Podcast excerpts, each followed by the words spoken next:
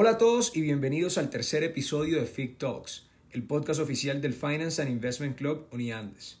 Para este episodio contamos con la compañía del Superintendente Delegado de Protección de Datos, el doctor Nelson Remolina Angarita, con quien estaremos conversando sobre regulación de nuevas tecnologías y el metaverso.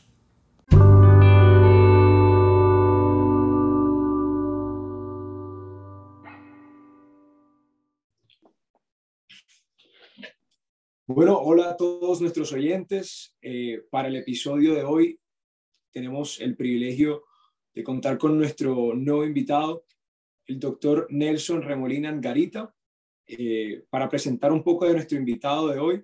El doctor eh, Remolina es doctor summa cum laude en Ciencias Jurídicas de la Pontificia Universidad Javeriana, Master of Laws de la London School of Economics and Political Sciences, especialista en Derecho Comercial y abogado de la Universidad de los Andes. En esta misma universidad fue el cofundador y director del HETI, Grupo de Estudios en Internet, Comercio Electrónico, Telecomunicaciones e Informática de la Facultad de Derecho de la Universidad de los Andes, y el fundador y director del Observatorio Ciro Angarita Barón sobre la protección de datos personales en Colombia. Asimismo, también fue ganador del Premio Internacional Protección de Datos Personales de la Investigación en el año 2014, conferido por la Agencia Española de Protección de Datos sobre trabajos originales e inéditos que traen acerca del derecho a la protección de datos en países iberoamericanos. Doctor Nelson, ¿cómo está? Un saludo para el público. Hola, Sebastián, muchas gracias por la invitación. Qué bueno conversar con ustedes y pues un saludo a todas y a todos. Espero que estén muy bien. Bien, eh, ¿qué, le parece si, si empezamos esta conversación hablando un poco de su vida, de su vida universitaria? Actualmente, pues, es profesor en la Universidad de los Andes y antes de esto fue estudiante en, el pregrado de Derecho. Eh, cuéntenos un poquito eh, qué tal fue su recorrido en la carrera de Derecho y, y, bueno, y también cuál fue ese primer acercamiento con, con el derecho comercial. Bueno, yo, yo soy egresado el año 94, o sea, ya hace tiempo. Eh, estuve en la facultad, eh, yo inicialmente empecé estudiando fue bacteriología, eh, pero como la universidad a uno le ofrece muchas tantas opciones, empecé a, por pura curiosidad, mirar algunas materias de derecho y me gustó el derecho. Entonces, en mi radar no tenía agendado el derecho. Hoy soy abogado y en la universidad, desde que empecé pues siempre me ha gustado como ser monitor. Yo fui monitor en su momento de mate básica, derecho comercial. Eh, mate básica era algo más muy técnico, eh, se me facilitaba más otras cosas, entonces ahí fue mi primer contacto con derecho comercial. Yo fui monitor de derecho comercial varios años. Eh, en esa época eh, de hecho, cuando terminé materias, de una vez empecé a hacer la especialización en Derecho Comercial. En el año 95 me gradué. Y de hecho, después fui director de esa especialización 13 años. Yo estuve trabajando en la universidad como 17 años de profesor de planta. Eh, y me he dedicado usualmente a derecho privado, como he estado en esa área, pero igual uno maneja varios temas, pero obviamente algunos con más profundidad que otros. Eh, y ese fue mi contacto con el, derecho comercial. Uno cuando está en pregrado estudia de todo, pero no, no va a saber en la vida qué va a hacer finalmente.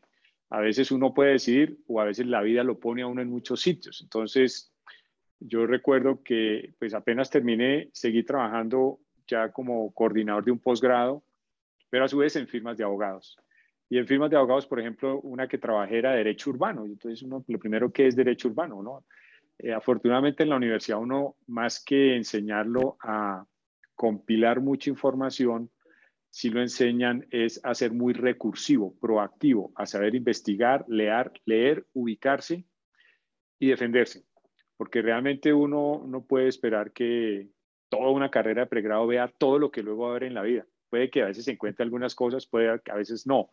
Entonces, una de las cosas que me parece a mí muy importante es que a uno lo van formando desde el principio para adaptarse a cualquier situación, sobrevivir muy profesionalmente y por eso esos temas de aprender a leer bien, investigar, tener claridad mental y aplicar en cualquier escenario al margen del tema, siempre va a ser muy importante, ¿no? O sea, no es un tema de acumular información, sino de saber ubicar la información que se necesita, identificar bien las situaciones concretas y saber leer, interpretar y aplicar. Y creo que eso es algo que me ha sido muy útil porque yo, insisto, como estudiante me veía en derecho privado.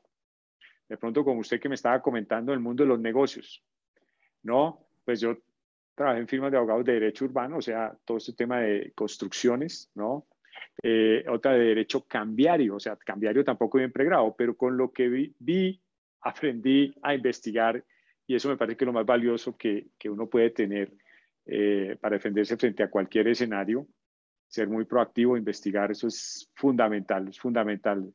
Entonces uno tiene que preocuparse tanto si se aprendió algunos artículos de un código, porque igual los códigos los cambian, pero sí preocuparse en fortalecer mucho esas herramientas de frente a un caso, ubicarse bien, investigar, leer, saber escribir, hablar, y creo que con eso eh, uno profesionalmente se va defendiendo. Y eso es algo que uno va aprendiendo a lo largo de la carrera, incluso desde el colegio, ¿no? Eso es un proceso, entonces hay que trabajarlo mucho. Y como le decía, yo terminé trabajando en firmas de abogados, de derecho cambiario, eh, otras de derecho urbano, una, una, era de derecho tributario, pero ahí trabajaba, era, ahí sí empecé a trabajar algo de derecho societario, usted que me cuenta que está en un semillero sobre el tema, pero también he trabajado en el sector público seis años. Eh, y lo que le puedo decir es eso, ¿no? Que uno eh, a veces estudia por unas cosas y termina haciendo otras. Por eso hay muchas cosas que en la formación hay que tenerlas muy sólidas para defenderse en cualquier eh, escenario. O sea, esa capacidad de adaptarse a donde lo coloquen, ya sea la vida o, decisión suya o decisión de terceros. Y eso me parece importante tenerlo presente, ¿no? Claro, entonces, eh, o sea, una, una, de las cosas que usted más destacaría de, de esa formación académica que, que, ha recibido es esa habilidad, esas habilidades, esas competencias investigativas y, ese, y esas habilidades comunicativas también. Mire, yo creo que una de las cosas, como egresado se lo digo, ¿no?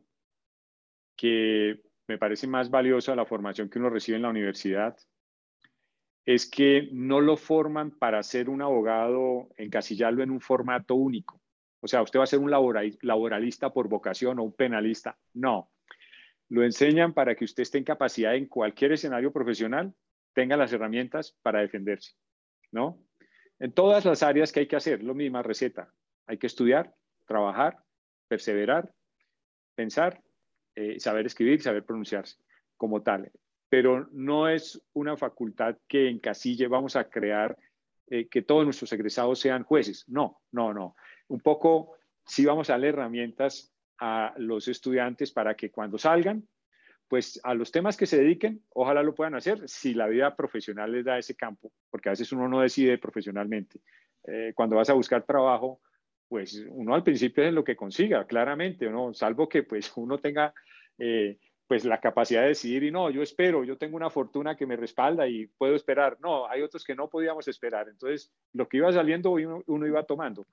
Pero eso es algo que abono mucho de no educar gente para hacer un formato especial, eh, sino para que frente a cualquier escenario se puedan defender. Eso me parece muy importante. Entonces, capacidad de adaptabilidad a cualquier escenario profesional es creo que lo más valioso que se tiene, eh, en el sentido, insisto, de que nos preparan para cualquier escenario profesional. Eso me parece fundamental. Lo que pasa es que eso uno no se da cuenta en un semestre, sino ya cuando va cambiando y ya cuando está en la vida profesional, ¿no? Uno ahorita está metido en un poco de materias, perfecto, y se centra en lo de ahí ya la vida profesional es diferente, pero después se da cuenta que eso que fue trabajando, todos esos trabajos, todo eso que se fue entrenando, ah, eso ya le es útil el día que tenga que hacer un trabajo y que hay que hacerlo pues con mucho decoro, ética y profesionalismo, ¿no? Bien, eh, pues según lo que hemos podido hablar hasta el momento, pues usted ha tenido una carrera eh, bastante interdisciplinaria dentro del derecho, en derecho urbanístico, derecho cambiario y demás. Eh, y también antes, antes de, de explorar un poco en, en, su carrera profesional eh, y hablando un poquito también más de su, de, su vida en, los posgrados, en la London School of Economics, en la Javeriana. ¿De dónde nace ese, ese interés por las telecomunicaciones, por el comercio electrónico, por los datos personales que eh, usted ha tenido pues un, bagaje en, muchas áreas del derecho, pero entonces ¿de dónde nace ese, ese interés por esas áreas en específico? Bueno, eh, ese interés nació, surgió, hay cosas en la vida que uno a veces no sabe, ¿no? Puede ser que en casa y todo. A mí ese interés por datos y tecnología surgió en la universidad cuando yo, yo empecé en el año 89 a estudiar. En el 90 y 91 fue la constitución del 91. Entonces, eh, con ocasión de la constitución surgieron muchos temas. Usted sabe que la constitución del 91 frente al 86 básicamente es una carta de muchos derechos. Y uno de esos derechos es los datos. Y yo tuve la oportunidad de ir a las sesiones de la Asamblea Nacional Constituyente. Eh, un tío profesor que se llama Ciro Angarita, que fue magistrado de la Corte Constitucional, a quien creamos ese observatorio, Ciro Angarita Varón. Bueno, él es, él es eh, pues, fue tío mío. Y eh, muchos de sus sobrinos, como él era Milos, sí. Entonces, Como, como él no, él vivía en una silla de ruedas, porque sufrió polio desde niño, eh, muchos de sus sobrinos o le, manejábamos el carro, le llevábamos la silla, y entonces ese era nuestro pasaporte para entrar a sitios que no nos invitaban, ¿no? Porque él decía, vengo con él, y entonces entraba uno. Y en la constituyente tuve oportunidad de entrar a varias sesiones, vi el tema de datos, él en su momento fue eh, encargado para redactar lo que tiene que ver con privacidad y datos. Entonces él era un experto en eso porque estudió eso en la Universidad de Bolonia en Italia y en John Hopkins Estados Unidos. Y uno ahí como estudiante, pues cuando yo tenía que por ahí 20 años, pues todavía no captaba el tema realmente. Ahí me fue explicando lo de datos y, y él me dijo, Nelson, este tema tiene futuro. Bueno, entonces, como había que hacer una tesis, uno siempre busca para una tesis un tema nuevo. Pues dije ese tema. Entonces mi tesis se llama El Avias Data en Colombia. Creo que, creo que fue la primera, por lo menos en la facultad con toda seguridad. Eh, y desde ahí ese tema yo lo he tomado como mi tema hobby. Eh, es decir, es un tema que usted le coge un cariño, lo trabaja, se le facilita y todo, ¿no? Hay temas así, que uno les coge cariño. Y esos temas que usted le coge más cariño son los que va a trabajar más rápido, investiga más, como que fluyen las cosas. Y por ahí entonces empecé. Y eso con tecnología, pues claro, la data es un insumo, pero la, la tecnología es la herramienta para captar, almacenar, usar esa data. Y el tema que usted me dice de dónde surgió, pues yo eh, tuve la oportunidad, eh, yo fui becado en su momento por, por, el gobierno nacional, para, me dieron una beca y por eso estudié en Londres. Y cuando me fui en eso, era año 99-2000, Internet hasta ahora llegaba, llevaba cinco años. ¿no? Internet, recuerden que es del 94-95, cinco años. Eh, y eso era un tema raro, o sea, era un bicho raro, perdónenme, en la regulación y en el país, o sea, era un raro. Eh, entonces yo fui a Inglaterra y las materias que tomé eran todos relacionados con Internet. Entonces, Information Technology Law, Electronic Banking Law, Internet Law, uh, International, bueno, Trade Law también, pero todo casi era el, con tecnología. Y cuando regresé al país, uh, yo siempre he tenido como cercanía con la universidad, era, entré como profesor de cátedra y creé un curso de Derecho Informático. Estoy hablando hace 2001, 2002 ya hace rato, 20 años. Y después entré a la universidad por concurso y fui director de pregrado y ahí me acuerdo el decano Alfredo Fuentes, le dije, oiga, decano, creemos un grupo de investigación en estos temas. Ese es el origen del HECTI, que el HECTI eh, es un nombre muy extenso porque es Grupo de Estudios en Internet, Comercio Electrónico, Telecomunicaciones e Informática. Eh, y ese es del 5 de octubre del año 2000, o sea, eh, de 2001. Acabo de cumplir 20 años. Y se hizo simplemente por lo siguiente. La literatura que teníamos en ese entonces básicamente eran textos de autores españoles. Entonces, lo que hicimos fue con un grupo de amigos, por eso es importante los amigos y los buenos amigos para hacer proyectos. Oiga, gente que ya había ido a estudiar al exterior estos temas, pues investiguemos, creemos y redactemos libros.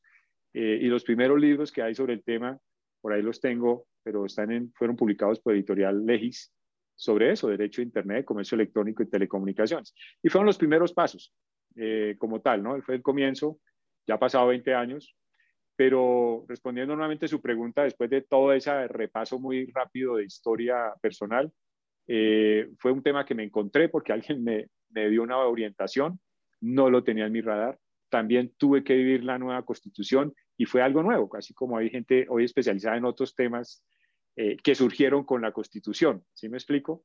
Eh, hoy hay expertos en Avias Data, ¿no? Sí. Eh, hay expertos también en tutelas. Es que la tutela es un tema de la Constitución del 90. Antes no. Entonces eso, bueno, con el tiempo uno va adquiriendo ese, el trabajo y todo, pues más conocimiento, expertise, más experiencia y ahí se van dando las cosas. Wow, no, el, el, pues para mí la creación del, del es, es algo en especial en el contexto colombiano, es, es algo verdaderamente revolucionario, en especial eh, por el año en el, que, en el que se crea. Se crea, creo yo, que en la, pues casi que en la, en la cúspide del, del dot com y pues en Latinoamérica, diría yo. Entonces, eh, no, yo creo que en verdad el, el, el impacto del HECTI, por lo menos, sí, en la, en la, eh, en la producción de, de contenido académico al respecto ha sido muy, muy relevante en el, en el contexto colombiano y latinoamericano en, en general. Eh, y, y, bueno, siguiendo, siguiendo por, por ya la línea de, de, su, de su, carrera profesional, eh, háblenos un poco de, desde su llegada a la, a la superintendencia como, como, delegado de protección de datos personales. ¿Cómo fue ese paso a, a la SIC? ¿Cómo, ¿Cómo, llega usted a, la, a, a este cargo luego de, pues, de venir como, como profesor pues, en la universidad? Mm. Pues mire, yo, yo he sido, eh, digamos, mi tema, como le digo, ha sido Avias Data, protección de datos. Entonces, eh, antes de llegar a la SIC, pues yo, pues profesor en el tema, escribí libros, hice un doctorado en datos. Eh, el premio internacional que mencionas fue en datos. O sea, los datos siempre me han perseguido, digamos, ¿no? Eh, fui consultor de, de firmas. Yo ten, tengo una firma consultora, lo que pasa es que me tocó cerrarla, pues porque ahora soy funcionario público. Pero es decir, el tema de datos lo he manejado desde como académico eh, y como asesor de empresas, ¿sí? Y lo he estudiado pues como estudiante de un doctorado, por ejemplo. Lo, lo de la SIC pues fue simplemente que me, me, me contactaron, eh, me, me, plantearon esa oportunidad y yo un poco la tomé por, por dos o tres cosas, pero principalmente eh, yo creo que eh, en el Estado uno siempre se queja contra el Estado y, no es fácil estar en el Estado y producir resultados. Eh, siempre puede ser natural, nadie va a quedar contento, pero creo que estar en el Estado es una oportunidad de servir a la gente, ¿no? Como tal, piense que usted cuando esté en el Estado, piense usted cuando era ciudadano y qué quiere recibir del Estado. Entonces, eh, pues yo un poco partiendo de que conozco el tema, pues esa fue una buena oportunidad y que conocía problemas sobre el tema, pues dije, esta es una buena oportunidad para poner a disposición del Estado, de, todos, lo que uno sabe. Entonces, por lo menos entré a eso es porque estaba tranquilo de que lo que iba a hacer, sabía que iba a hacerlo, conocía la importancia del tema y un servidor público está para eso, para servirle al público. ¿sí? Entonces, eso es una buena oportunidad y una gran responsabilidad que tiene uno de estar en el Estado, en cualquier entidad. La función que hago es la de velar por la protección de los derechos de las personas cuando se almacenan, usan, circulan eh, sus datos personales. Eh, y eso se ha convertido en un tema que si bien antes era algo exótico, raro, hoy en sí es muy, muy, muy importante. Cada vez más, nosotros aquí ya, la, la, delegatura cumple 10 años y eh, en 10 años eh, hemos recibido más de 97 mil quejas, pero en los últimos años hemos, cada vez más los ciudadanos ven cómo lo afecta el tema de sus datos y acuden a la, a la entidad. Entonces, nuestra función es servir a los ciudadanos para proteger su derecho. No es fácil.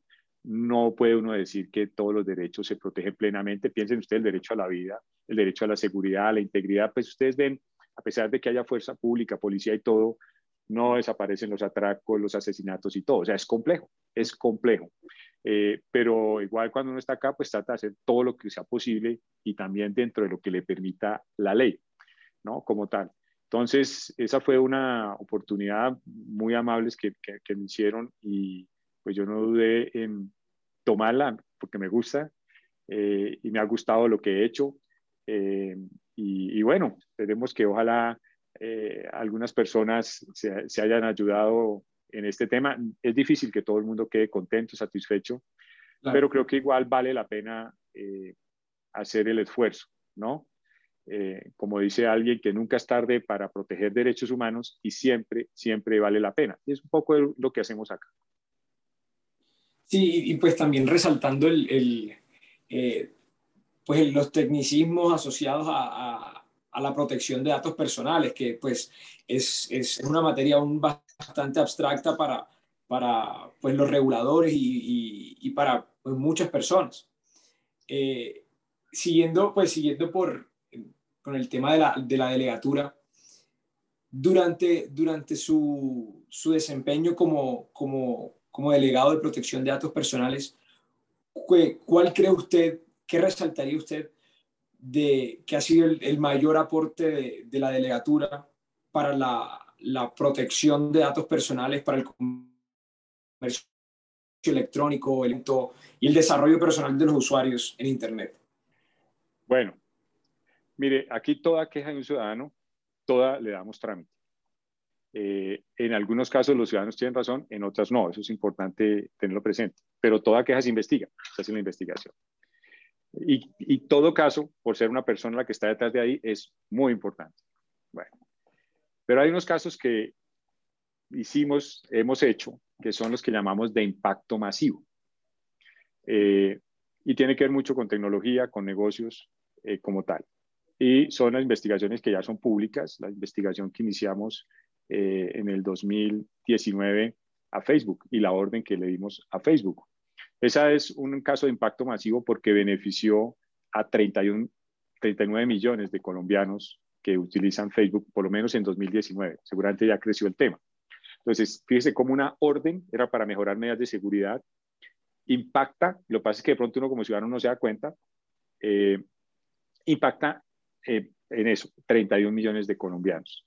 Lo mismo después el caso eh, Uber, el caso TikTok, el caso eh, por ejemplo, caso TikTok y Google son dos casos que hicimos de oficio, investigaciones de oficio, para mirar el tema de tratamiento de datos de menores de edad en esas redes, algunos aspectos. Y pues también emitimos unas órdenes para procurar proteger en Colombia, por lo menos según el DANE, el 33% de la población son menores de edad eh, eh, estamos hablando de un poco más de 15 millones de menores de edad. Entonces, esos casos de impacto masivo fue algo eh, novedoso que hicimos en estos últimos años. Eso antes no se había hecho ese tipo de investigaciones. Entonces, yo le diría que eso de pronto es algo que nos sentimos, digamos, satisfechos de hacerlo porque lo hicimos con el propósito de proteger muchísima gente y también con un enfoque preventivo, preventivo. Eh, entonces, yo creo que esos son los casos que uno diría y que han llamado más la atención la comunidad internacional, entre otras, eh, porque si usted mira en Latinoamérica, nosotros quizás somos también pioneros en las primeras investigaciones y órdenes a, estas empresas y además algo que importante para notar, ya en las órdenes que quedaron en firme, como por ejemplo la de Facebook y Uber, las dos empresas cumplieron. Eso es muy importante también destacarlo, ¿no? Eh, hay un proceso administrativo, ustedes cuando vean administrativos se van a dar cuenta de eso, hay que cumplir, hay actos administrativos, hay que agotar recursos, todo, pero al final cumplieron. Eso es muy, muy, muy importante y satisfactorio. Este año quedaron en firmes las decisiones de TikTok y Google. Vamos a ver si, si qué pasa con las empresas si cumplen. Esperamos que sí, porque realmente es un tema no sancionatorio, sino es algo para mejorar el nivel de protección de los derechos de las personas en redes sociales digitales o en cualquier eh, servicio, ¿no? Y me, me, parece, me parece muy, muy interesante también conversar un, un poco sobre, pues sobre Facebook, que eh, en especial en, en, este último, en este último mes, en estos últimos dos meses, ha estado, en, mejor dicho, en el ojo de, del huracán con pues todas las, las, las, revelaciones que ha habido por parte de Frances Hagen, que una ex empleada de Facebook, que pues reveló cómo, cómo Facebook estaba manejando datos de, de adolescentes y demás entonces, eh, en Estados Unidos, pues se ha venido, se ha ido levantando, eh, pues ya desde hace, ya desde hace un tiempo bastante awareness, eh, como conciencia sobre el tema. y, pues está haciendo un llamado cada vez más, más fuerte y recurrente a los reguladores a que pues regulen Facebook y, establezcan parámetros a estas empresas que manejan Big Data para saber cómo pues manipulan nuestra información. Eh, ¿Considera usted que en, Colombia se debería hacer ese mismo llamado a los reguladores a, a pues, pues ponernos las pilas y entonces sentar parámetros para estas empresas? Pues Sebastián, usted que es estudiante de Derecho, espero que no se desmotive con lo que le voy a decir, pero las normas no son mágicas, ¿no? Una norma no soluciona un problema, porque si no yo propongo una norma que diga acábese la pobreza y se acabó la pobreza. No. Y además ya tenemos normas en algunos temas, las más fuertes, pero en la práctica se cumplen un porcentaje. Entonces, hay que un poco eh, quitarnos eso encima que con regulación se solucionan los problemas. Claro, la regulación contribuye a algunas cosas, pero como dicen, ya tenemos normas, ahora cumplámoslas. Y aquí yo veo que del fondo de todos estos temas, Sebastián, es la ética. Eh, porque en temas de tecnología realmente una organización puede estar haciendo lo que quiera, cosas no santas, como dicen por ahí los abuelos, eh, sin que nadie se dé cuenta. Entonces, el tema ético. Mire un caso eh, usted lo que comenta, pero me imagino que ya vieron y recomiendo a todos que vean en Netflix The Social Dilemma. Y entonces ustedes ven ahí como ex empleados de varias de estas empresas me mueran el tema de, de eh, según el documental, eso es importante, porque una cosa es un documental, un aviso de prensa y otra es un proceso. Aquí toca con evidencia, ¿ves? Entonces, eso como tal. Pero según ellos, la manipulación está al orden del día. Eh, el tema es la monetización de los datos de la gente el tema con datos es que esto mueve muchos millones de dólares. Usted mira nada más la lista Forbes y dentro de esa lista ve que hay unos empresarios que nacieron después de Internet. Amazon, Google, Facebook. Pero en menos de 20 años ya están en el top de los millonarios del mundo. Entonces superaron a los de antes. Y básicamente esas organizaciones, ¿cuál es su, su principal activo? no es solo la tecnología, es los datos.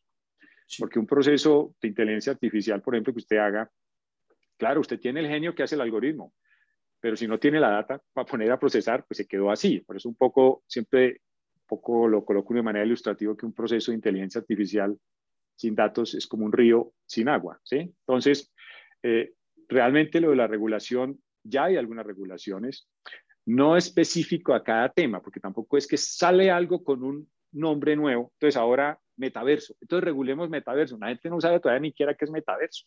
En última, eso es tecnología y un modelo de negocios. Entonces, es normas que se deben crear que transversalmente apliquen a cualquier actividad al margen de la tecnología que se utilice. Entonces, usted, por ejemplo, redes sociales digitales, pues hay normas de datos. ¿Esas aplican a redes? Claro que aplican, ¿no? Hay normas de propiedad intelectual. ¿Aplican en el escenario de redes? También. Hay delitos. Colombia tenemos delito de violación de datos personales. Aplica también, pero no hay que como que caer en el tema de que si surge algo nuevo con un nombre que alguien se inventa, ¿sí? Entonces hay que regularlo de una. No, hay que mirar primero con lo que tenemos, si con esas normas podemos, eh, eh, pues, exigir unos mínimos, porque aquí también hay que tener presente varias cosas. Y la libertad de empresa se garantiza en la Constitución.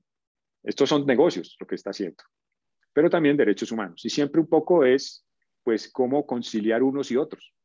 Eh, pensemos en las normas de consumidor. Pues una empresa está con ganas y quiere siempre vender todo lo que sea. Entonces, a usted equipos, lo que sea, un equipo. Y ustedes son los clientes, los consumidores. Pues las normas un poco le dice a la empresa, usted garantiza unos mínimos. Punto. Lo mismo sucede en datos y es unos mínimos como tal. De manera que eh, crezca la economía, la libertad de empresa, pero también el respeto de los derechos de los consumidores. Eso me parece como algo clave. Y eso no es nuevo de ahora, eso ha sido de siempre, lo que pasa es que en otros contextos. Y el tema de Internet es que si uno, yo siempre un poco planteado que Internet cambió el mundo, pero parece que el mundo no ha cambiado frente a Internet. Porque mucha de nuestra regulación se hizo pensando en 20 siglos anterior, 20 siglos, 20 siglos donde lo que mandaba, como se hacían las cosas, era lo físico, lo material, el papel, ¿no? No había las tecnologías de ahora. Y como en un cuarto de siglo esto cambió dramáticamente. Hay otro documental que les recomiendo de la BBC que se llama La Revolución Virtual. Mírenlo. Eh, y eso me parece que hay uno va dando cuenta de los cambios. cuando hablan de una revolución, son cambios profundos en una sociedad, algo de gran calado. Y una de las cosas es Internet, lo que hizo, ¿no? Eso, una gran revolución. No solo en el tema como retos al derecho, sino en lo social. Mire que ahora interactuamos más es por redes y todo. Eh, todo esto de tercera dimensión, bueno, en lo político, en los derechos humanos, en todos los escenarios. Pero creo que, insisto, Internet en 25 años cambió el mundo como nunca antes había sucedido en los 20 años anteriores, 20 siglos.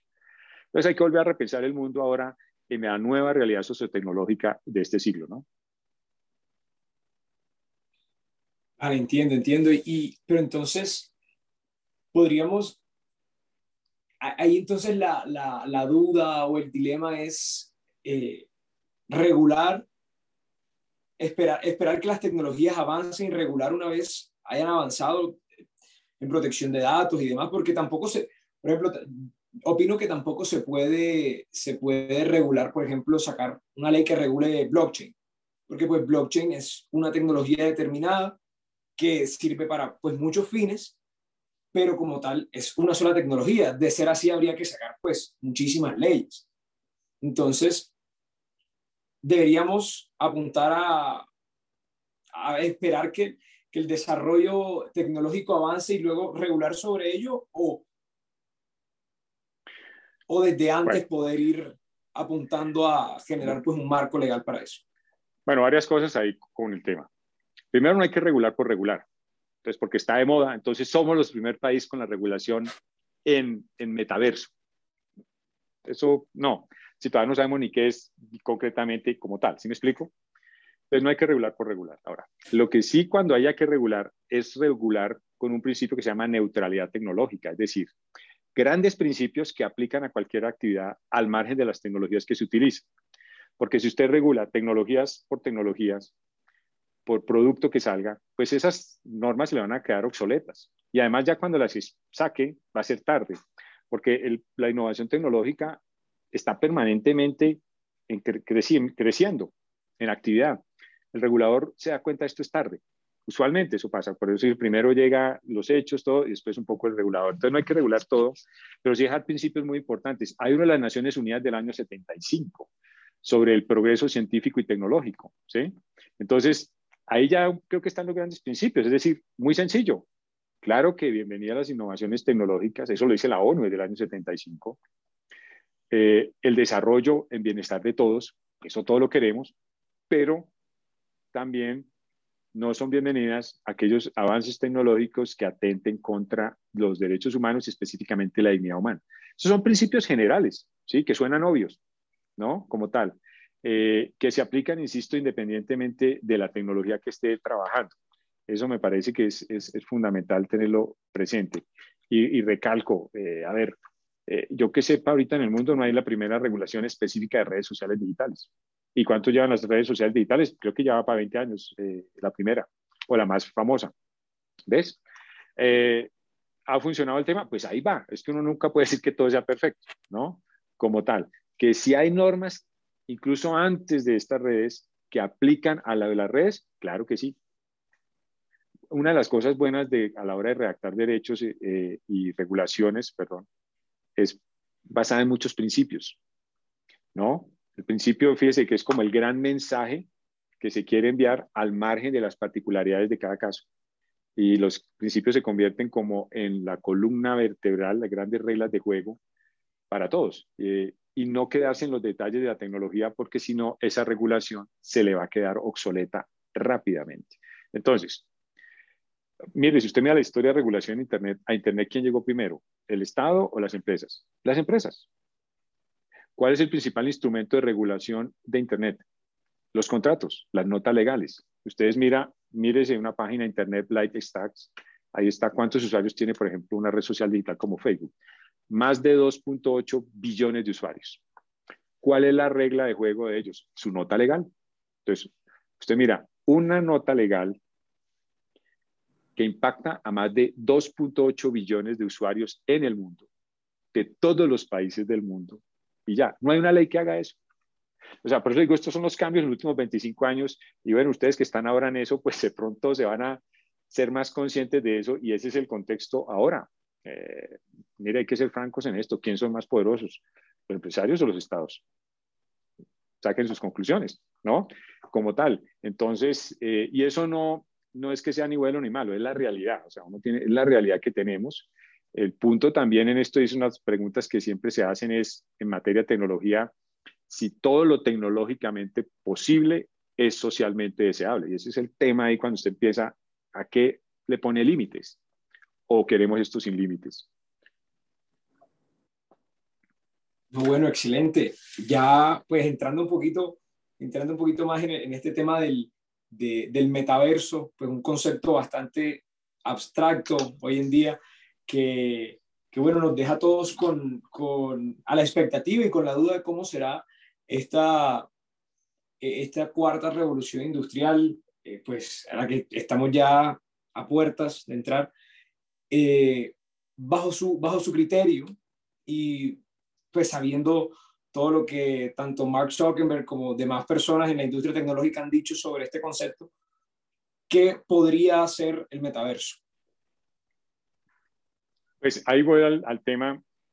Primero pensemos que esto es simplemente un modelo de negocio. Entonces, ¿qué podría hacer? Es un poco lo que se le ocurre al empresario. El tema es si puede hacer todo o si todos queremos que se haga todo lo que sea posible tecnológicamente. Vuelvo a la pregunta. ¿Todo lo tecnológicamente posible es socialmente deseable? ¿Sí o no? Porque si usted mira por ahí a las cifras que sacaron en Bloomberg y todo, dicen que eh, este tema de metaverso a 2024, o sea, en dos años, ya genera utilidades de 800 mil millones de dólares. Entonces, ahí hay un gran campo eh, y en últimas es más de lo mismo, pero en otro, yo diría en otra escala, lo tridimensional, la interacción entre, el mundo real y el mundo, digamos, ficticio que uno puede ver ya en los juegos, cuando ustedes juegan, que son protagonistas que van disparando armas, eso es parte de metaverso, o sea, eso ya está desarrollado, por ejemplo, en entretenimiento, eso de Second Life y todas esas cosas, eso es parte de metaverso, ¿no? Eso es como llevarlo a, espacios virtuales tridimensionales. Entonces, ¿Eso a dónde puede llegar? No sabemos. No sabemos. Eh, en últimas es tecnología y datos. Tecnología y datos. Eh, y esto pues cada vez más a la gente eh, pues tiene muchas muchos, personas que les encanta y todo. y como todo, insisto, toda actividad tiene sus cosas muy positivas y otras que no. Siempre hay riesgos. Eso es usual que suceda. En toda actividad hay riesgos, ¿no? Toda actividad. Uno está durmiendo y también hay riesgos. ¿Sí me explico? Entonces, el tema es mitigarlos y trabajar con un enfoque preventivo en el diseño de estas tecnologías y modelos de negocio. Eh, pensar no solo en el negocio, sino en los consumidores, en los usuarios. Uno aquí siempre eh, pienso yo que pues, si usted empresa vive de sus clientes, pues trate bien a sus clientes, respete los derechos de los clientes y ya. Porque finalmente, ¿quiénes le generan la riqueza a, a una organización? Pues sus clientes, sus clientes los que le compran, esos. Entonces, trátelos bien. Ese es como también algo importante que hay que mirarlo y tenerlo presente. Pero hasta dónde puede llegar esto ya está a la imaginación de cada organización. El tema es hasta dónde quiere que lleguemos, hasta dónde queremos que llegue como sociedad. Y eh, bueno, entendiéndolo, entendiéndolo entonces como un modelo de negocio y, pues un espacio que tiene el, el, emprendedor y las organizaciones pues para crear y para para pues, brindar servicios a sus clientes. ¿Qué, ¿Qué, implicaciones y qué impacto cree que tenga este nuevo espacio del metaverso sobre el comercio electrónico y más específicamente sobre activos digitales como las criptomonedas o los NFTs que en este momento pues están en, en su boom? No, pues si vamos a, a masificar escenarios virtuales, pues sin duda todos los medios de pago virtual y todo lo virtual va a crecer también exponencialmente. Miren, en el año 99, 98, búsquese, hay un documento que se llama Declaración Conjunta de Europa y Estados Unidos sobre Comercio Electrónico. Creo que es diciembre del 97, 98. Ahí se sentaron Europa y Estados Unidos a mirar el tema y parten de algo que el motor de la economía del siglo XXI es el comercio electrónico. Eso lo dice el documento. Hoy lo estamos comprobando. Cada vez más estamos en escenarios virtuales, de manera que cada vez más hay mayores oportunidades en ese escenario para el tema de negocios. Insisto, y eso es parte de la libertad de empresa, eso no es ilegal per se, el tema es hasta dónde queremos que esto llegue. Eh, y un poco también ser consumidores educados en esto. yo ya en muchas, por ahí charlas siempre he hablado que en estos temas no hay que mirarlo ni con tecnofobia, ni con tecnofascinación, sino con tecnoreflexión. Y es un poco, ¿no? Vale, y, bueno, viendo este, este auge de, de, los, básicamente, contratos inteligentes, tanto criptomonedas como NFTs, eh, en los que, pues, a lo largo de, de, estos años que han, que han estado en el, en el mercado, pues muchas personas han generado tal vez esa tecnofobia, como, como usted la, la, la, llama, frente a estas tecnologías por pues, lavado de activos y demás. Y viendo que va a tener un gran auge de ahora en adelante, y en especial en, nuestro, en este nuevo espacio del metaverso, ¿cree que entonces el Estado deba adquirir una postura de, o, regularlos o, o, como fomentar y promover principios éticos frente a su manejo? Bueno, usted, yo creo que lo que planteó de principios éticos es un tema fundamental. De hecho, acá en Colombia recientemente se, se, se para temas de inteligencia artificial, que buena parte también es inteligencia artificial, eso es de todo, ¿sí? Eh, el tema ético es fundamental, insisto, ¿no? partir de unas cosas mínimas, es decir, bienvenidos todos los desarrollos tecnológicos que no atenten contra la dignidad humana. Eso ya está en una resolución de 1975 que ya te comenté o te mencioné, que se habla sobre innovación tecnológica, eh, el progreso científico y tecnológico. Ya está eso previsto, o sea, y creo que eso es algo que de pronto eh, aplica para todo lo que estamos viendo y lo que viene, lo que seguramente conocemos y lo que vamos a conocer, ¿no? Como tal, y esa es la gran regla. Bienvenida a la innovación, claro, la que beneficia a la sociedad, sin duda, pero ojo con derechos humanos, o sea, no cualquier tipo de innovación eh, como tal. Eh, porque también cuando se hizo esa, resolución del año 75, Sebastián, no había Internet. Lo que cuando eso había era un gran desarrollo armamentístico. Y cuando se estaba pensándose, por ejemplo, armas de destrucción masiva. Es que un día podemos llegar, como ya podemos, es generar cosas que nos destruyamos nosotros mismos, ¿ves? Entonces, y el negocio de las armas es otro gran negocio, ¿no? Como tal. Pero piensen, mire, acabamos de pasar una pandemia, las armas biológicas, doctoras y doctores. Pues hay gente brillante que puede utilizar su inteligencia para eso, para generar esos productos que están por ahí. Eso ya se ha utilizado, el gasarín, ustedes ven esas cosas, por ejemplo, miren, eh, y que le echaban a la población, ¿no?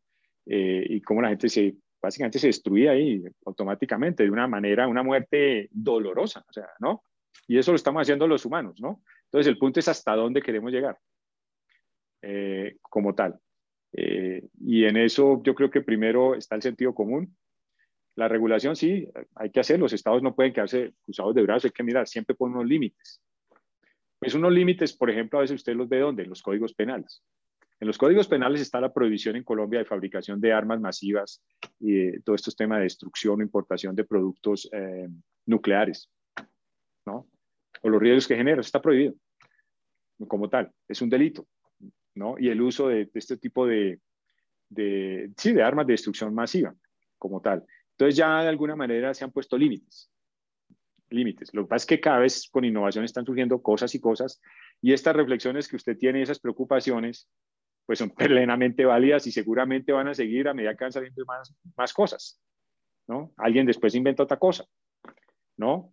Mire ya todo el tema de las cosas no solo en la Tierra, sino en el derecho al espacio ultraterrestre, ¿ves? Ya fuera del espacio. Entonces, ¿qué queremos hacer con eso también? ¿No? A veces esas cosas que uno ve en las películas yo siempre he dicho que muchos directores de cine son básicamente los que predicen el futuro, ¿no? Esas guerras de las galaxias y todo, pero esperemos que solo sea una película y no que un día nos veamos en eso. Sí. No, y bueno, usted, usted habla de límites y que pues el Estado debe aprender también a, a sentar esos límites, eh, pero este, este nuevo concepto del, metaverso apunta cada vez más a, a difuminar esos esos límites y esas barreras entre la vida offline y online. Ahora, eh, ¿qué, ¿qué, implicaciones cree que tenga esta, eh, este nuevo espacio en, en la protección de datos personales de los usuarios, estando cada vez más online y que la vida offline y online cada vez se vayan volviendo más una. ¿Qué, qué implicaciones cree que tenga en nuestra seguridad, nuestra privacidad? Pues miren, datos, partan ustedes, doctoras y doctores, que sus datos son su identidad digital. Yo siempre lo he dicho, ahora, no yo. Busquen jurisprudencia de la Corte Constitucional T414, 16 de junio del 92, que el ponente fue precisamente Silvan Garita. Ahí hablaba de los perfiles virtuales. ¿Y qué es eso? Ojo, antes de Internet. Pues a partir de su data, que tienen muchas entidades, se crean perfiles sobre usted. Es decir, ya usted cuando va a conocer a alguien seguramente lo googlea y lo mira en redes y ya más o menos se da una idea, ah, esta persona es así, WhatsApp. Esos son perfiles virtuales a partir de su data. Lo que pasa es que cada vez hay más data que usted deja cuando publica una foto, cuando da un like, cuando hace un comentario y todo eso que usted cree que nadie lo está viendo, alguien lo está viendo. Y otra cosa que hay que tener presente, lo que pones en Internet, ya pierdes el control de esa información. Ah, decía un, un eh, vicepresidente de una compañía hace tiempo que los niños de hoy pagarán mucho dinero y tiempo en el futuro tratando de borrar su información del pasado. Porque una vez lo que pones en Internet, básicamente que eso te puede eh, ser utilizada información a favor tuyo o en contra tuyo. Entonces, todos estos productos que usted ve se basan en la data de la gente, en crear perfiles, ¿no? Ya cada vez somos más predecibles. ¿Por qué? Porque ya saben nuestros gustos, ya saben qué buscamos en un motor de búsqueda, ¿sí?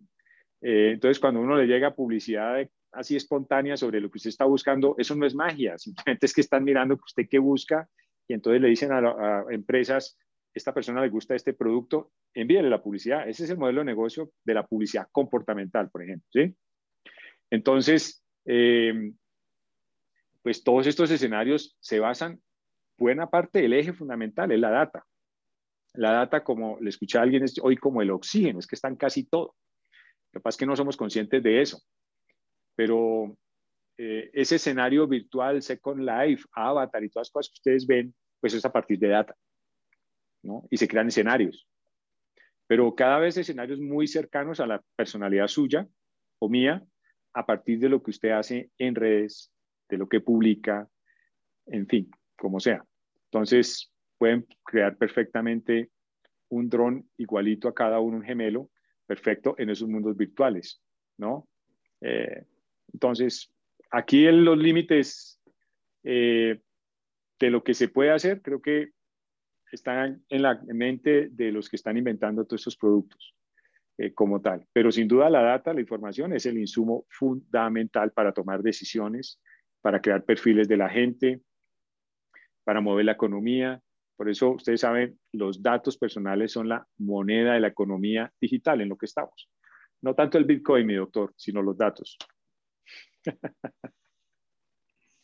Bueno, doctor Nelson, y, ya también para, para ir cerrando, eh, déjenos con una idea, una idea puntual para los consumidores, para los emprendedores y para los reguladores sobre cómo considera usted que debería ser nuestra, nuestro acercamiento como consumidores y la regulación por parte del Estado frente a las, a las nuevas tecnologías y al nuevo manejo de datos que, que viene con el metaverso y demás cosas?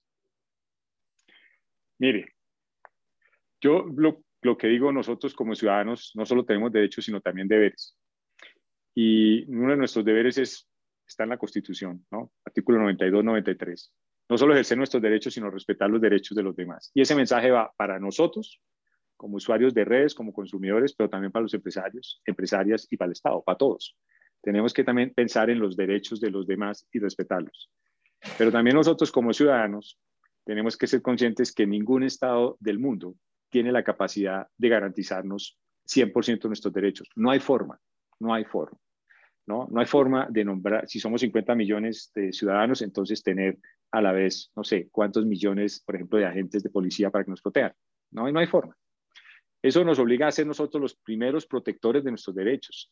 En un mundo digital, por ejemplo, pues una forma de protegerse usted sea prudente con la información que esté dando, porque esa información, comillas, se pueden estar utilizando pues para cosas sociales, muy chévere, pero también puede estar los delincuentes tomándola para un día caerle a usted a la finca porque ya sabe que usted tiene finca, que tiene piscina, que tiene tres carros, que tiene dos motos y da la ubicación y un día les llegan de visita los delincuentes. O sea, uno mismo a veces estando papaya digital, como llamamos con estos temas. ¿sí? Entonces uno también tiene que ser en eso muy, muy, muy prudente. Eh, yo creo que cualquier organización público-privado, eh, lo que hay que hacer es un poco lo que ya está desde los hace rato. O sea, bienvenido a la innovación. Nadie ha dicho que no. Pero no a cualquier costo.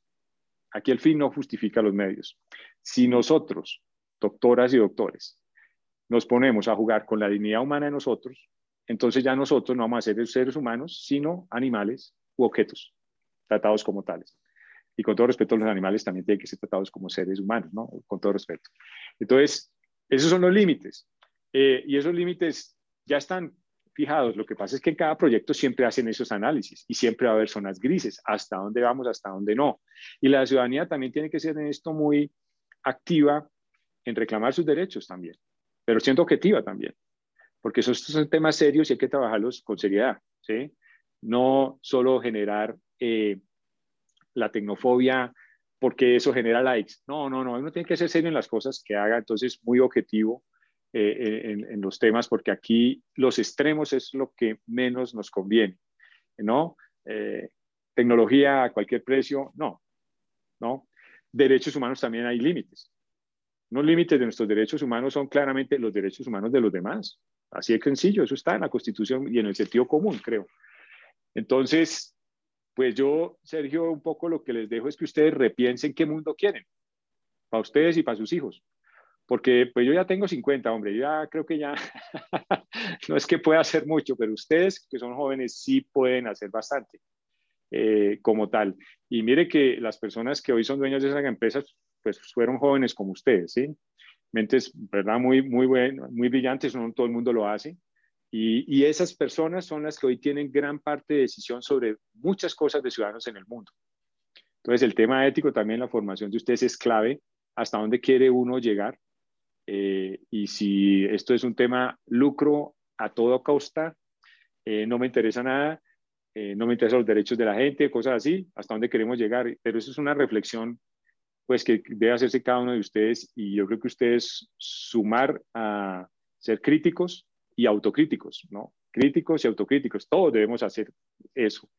Y también yo creo que algo que siempre he dicho, también de, aunque debemos ser críticos y autocríticos, pues también debemos dejar solo de hacer eso. También tenemos que hacer algo en la sociedad para aportar cosas buenas. No quedarnos en la sola crítica y carreta. Eso está bien, suena bien, uno puede escribir papers así, pero bueno, ¿y usted qué ha hecho? ¿Usted se ha ayudado a alguien en la calle, por ejemplo? ¿Si ha donado una beca para gente que de pronto no tiene acceso a recursos? ¿Ha hecho algo o usted solo es de los que habla puro bla, bla, bla? Creo que también tenemos que pasar eso porque no podemos quedarnos frente a tanta cosa y tantos retos con las manos cruzadas. Y en la medida que podamos ser solidarios con las demás y ayudar, pues hay que hacerlo. Yo creo que ese es un deber también ético que tenemos en esta vida. Hombre, doctor Nelson, muchas, muchas gracias. Gran idea con, con la que terminamos pues, este, este podcast. Eh, le agradezco por, por, su tiempo y a, los, y a los oyentes que estuvieron pues, pendientes hasta, hasta el final. Espero que haya sido de, de su agrado. Y, nada, con esto nos despedimos. Gracias, doctor Nelson, por, por, su, por su tiempo, por su atención. Y bueno, bienvenidos todos los avances tecnológicos, siempre y cuando no atenten contra la dignidad humana. Bueno, buen resumen, doctor. pues un abrazo, con mucho gusto y bueno, muchos éxitos en todo y salud para todos.